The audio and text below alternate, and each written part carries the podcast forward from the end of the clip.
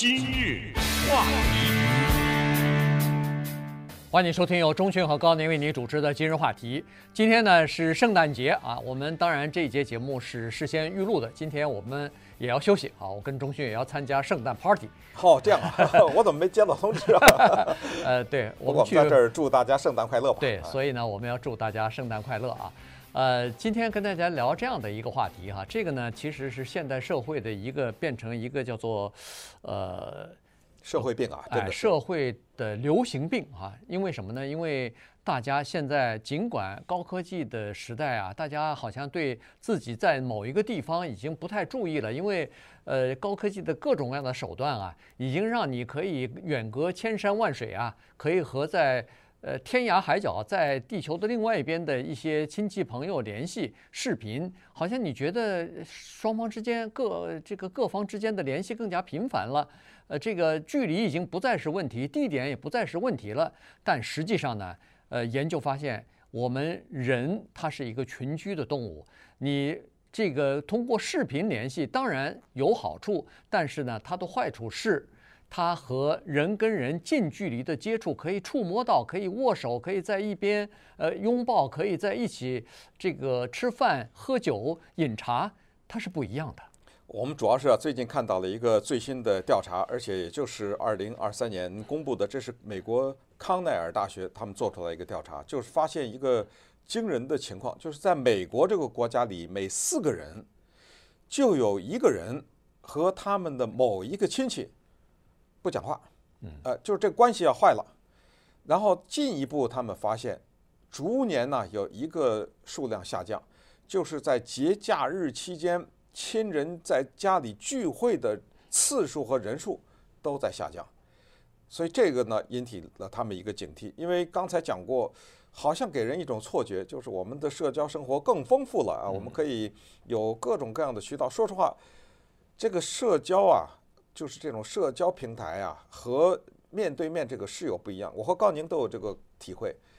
我们每个礼拜固定跟家里联络，北京的家人，像老头老太太，他们都是觉得，哎呦，这很好啊，对不对？每个礼拜都可以见面呢。但是在二零二三年这一年呢，我们俩先后都回去了一趟。哎，当你坐在这个老头老太太身边的时候，那是完全不一样的一回事情啊。那个隔着一个视频呐，什么这个这个。整个的那个感觉是不一样的。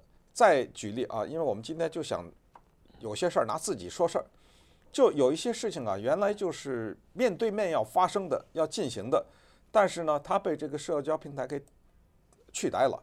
这一取代呢，你说是不是增加了我们的孤独感？这个难说。你比如说一个事儿，一个叫下棋，一个叫打牌。那过去不管下象棋、下围棋、下什么棋。你总得有人有个棋盘呢，对，总得有两人正面对面在这坐着呀。哦，什么话都不讲，就那下棋啊？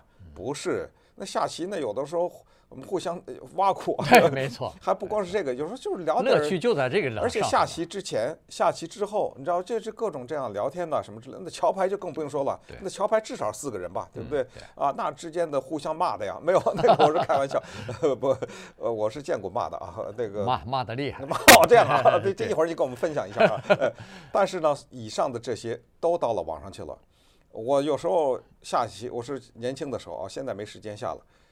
我最后一次面对着一个人，手里摸着那个冰凉的棋子，有一块木头的棋盘，把这个棋子放到棋盘上面，再跟对面人讲讲话，看他什么表情，没了，我都记不得了。这个我都记不得这是发生在什么时候的事情了。可是，在网上呢，你可以任何时候找到一个，反正你永远见不到面，也没有照片，没什么的哎的一个人。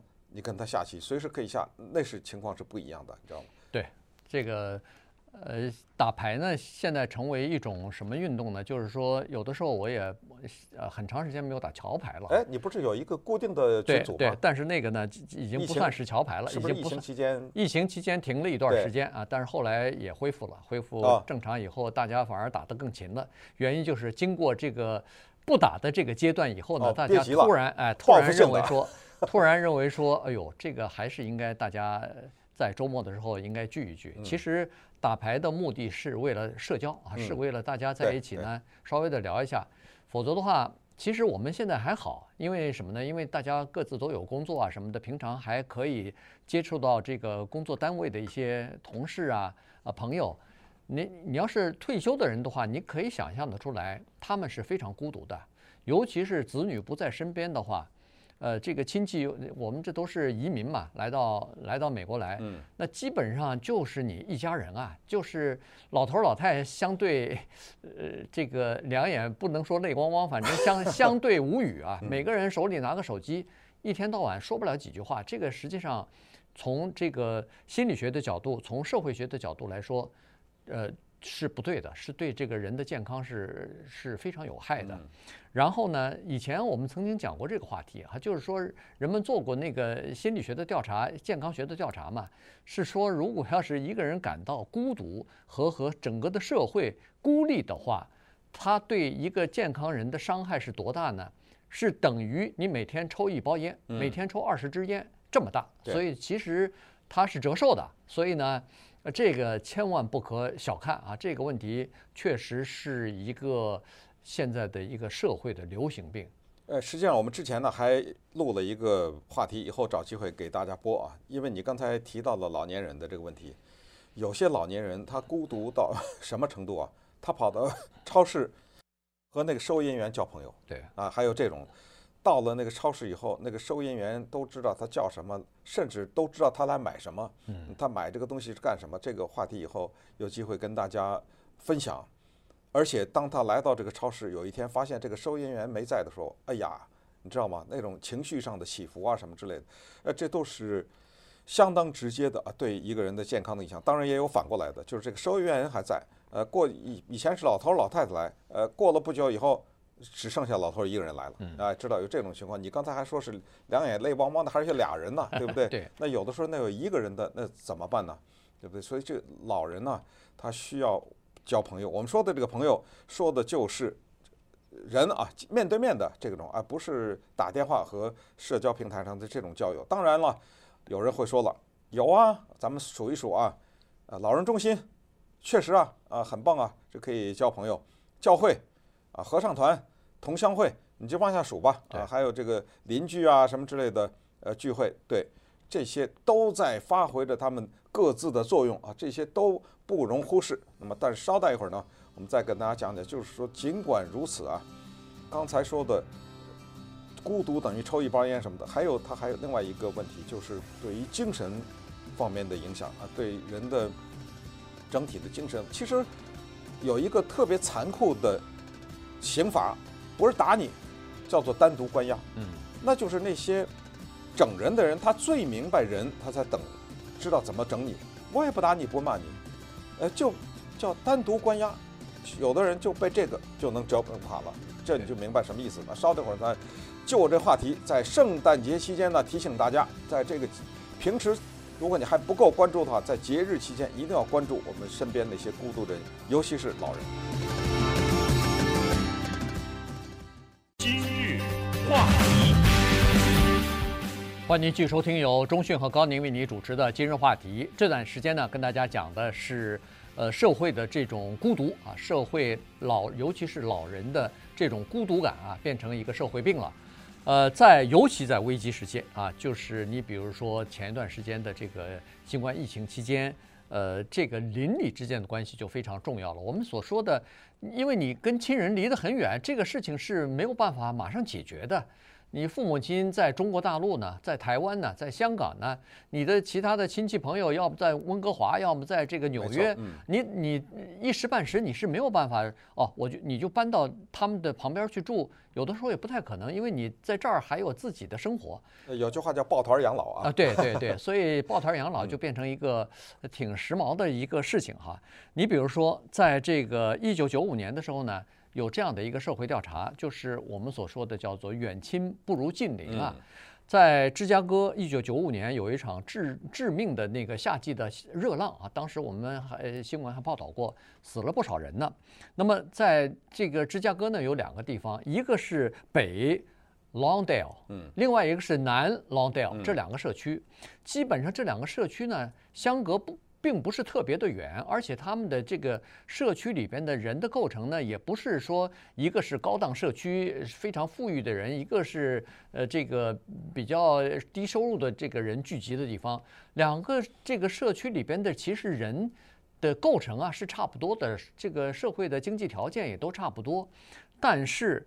其中一个社区里边，在夏天的热浪当中死亡的人数是另外一个社区里边的六倍，这个就引起了这个人们的关注了。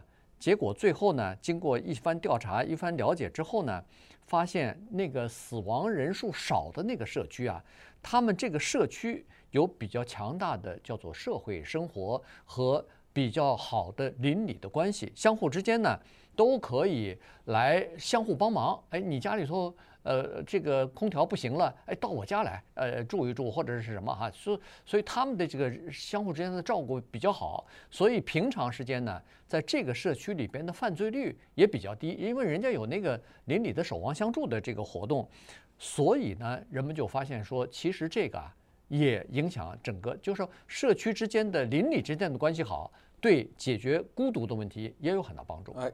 说实话呃，你每跟一个邻居交朋友，能够增寿一年啊，记住这个，这个有点小开玩笑的意思，但是有的时候它确实是真的解决大问题。我还是举我们身边的例子，我住在这个社区里，有一个白人老太太，一生未婚，就这么孤独的一个人啊，七十多岁了，可能快八十了。另外一个日本的老太太，但是她已经是那种不会说英文的日本老太太了啊，也刚过了八十岁，一两年以前。